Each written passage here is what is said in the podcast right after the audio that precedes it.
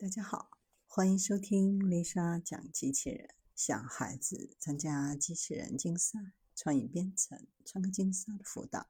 找丽莎。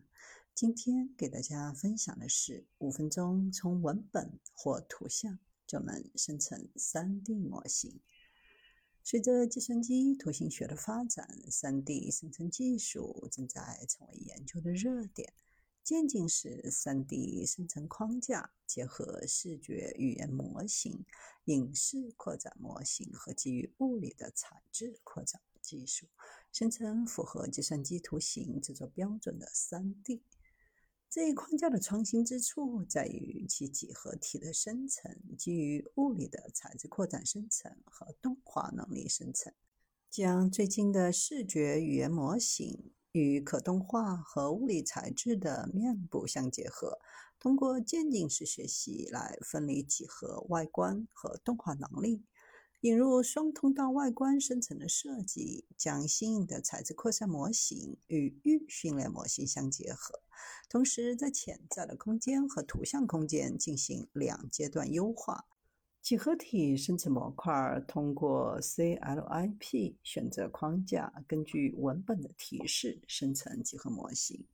首先从人脸几何参数空间随机采样候选项，然后根据文本提示选择匹配得分最高的粗略几何模型。接下来使用影视扩展模型 LDM 和得分蒸馏采样处理。从而在粗略几何模型当中添加面部的细节和详细的发线贴图，生成高精度几何体。基于物理的材质扩展生成，针对预测几何体和文本提示生成面部纹理。首先对 LDM 进行微调，得到两个扩散模型。通过联合训练方案协调两个模型，一个直接去造 U 纹理来贴图。另一个用于监督渲染图像，采用提示学习策略和非面部区域遮罩来确保生成的慢反射贴图的质量。最后，应用超分辨率模块生成 4K 基于物理的纹理，进行高质量渲染。